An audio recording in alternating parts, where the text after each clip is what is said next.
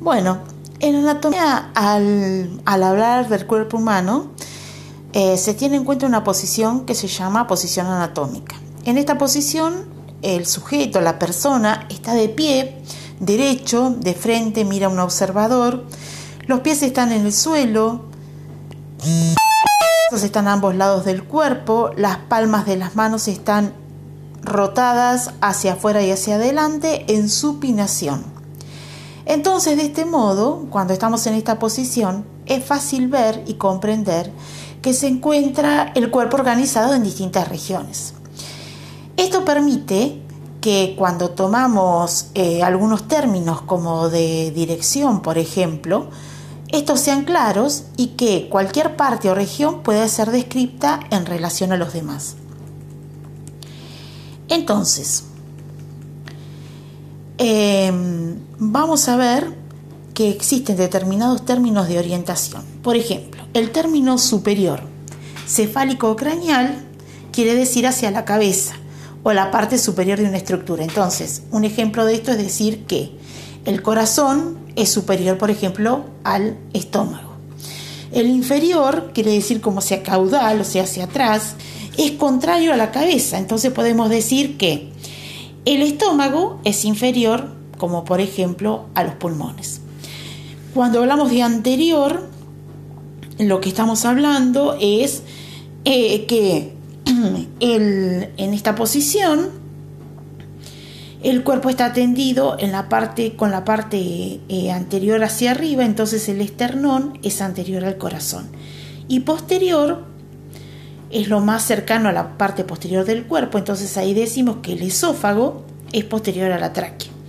Cuando nos referimos a medial, es lo más cercano a la línea media del cuerpo. El cúbito está en el lado medial del antebrazo. Cuando hablamos de lateral, es lo más alejado a la línea medio del cuerpo. Entonces, los pulmones son laterales con respecto al corazón. También podemos hablar de distal y proximal.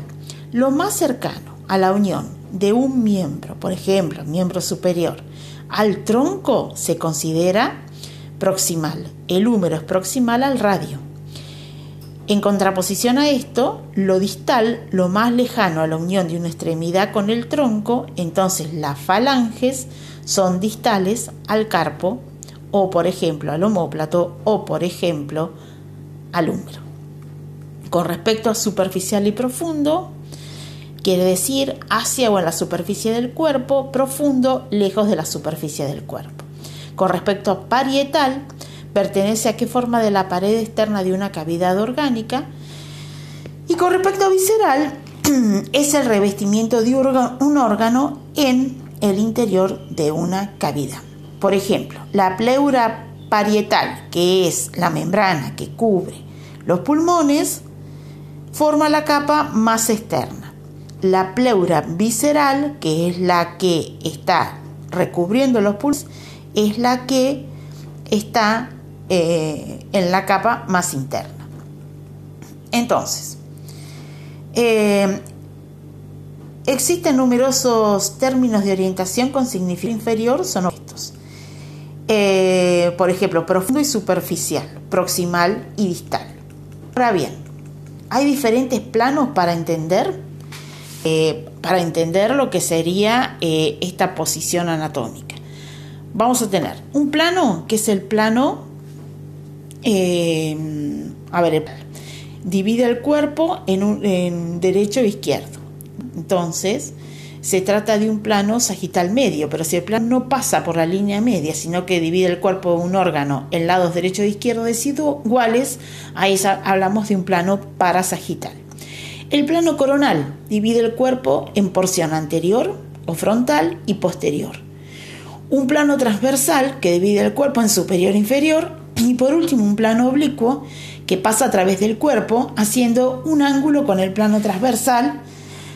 Entonces, eh, este plano oblicuo también divide el cuerpo en superior e inferior. Bien. Ahora con respecto a las cavidades. Las cavidades son espacios que están delimitados, eh, ubicados en el interior de un organismo y que contienen los órganos internos, ¿Qué van a hacer estas cavidades? Bueno, van a ayudar a proteger, separar, sostener los distintos órganos. La cavidad, eh, en realidad podemos tener diferentes tipos de cavidades, pero la más que nosotros conocemos es la cavidad abdominopelviana, donde se encuentra la mayor cantidad de órganos.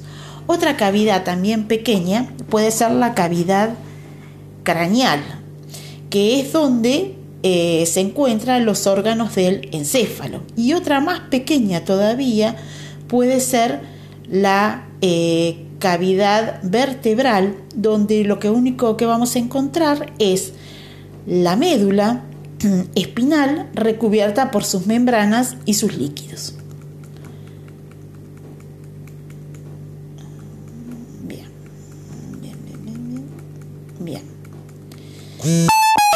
Cavidades pueden ser, eh, hablamos del abdominal como un ejemplo de la más extensa.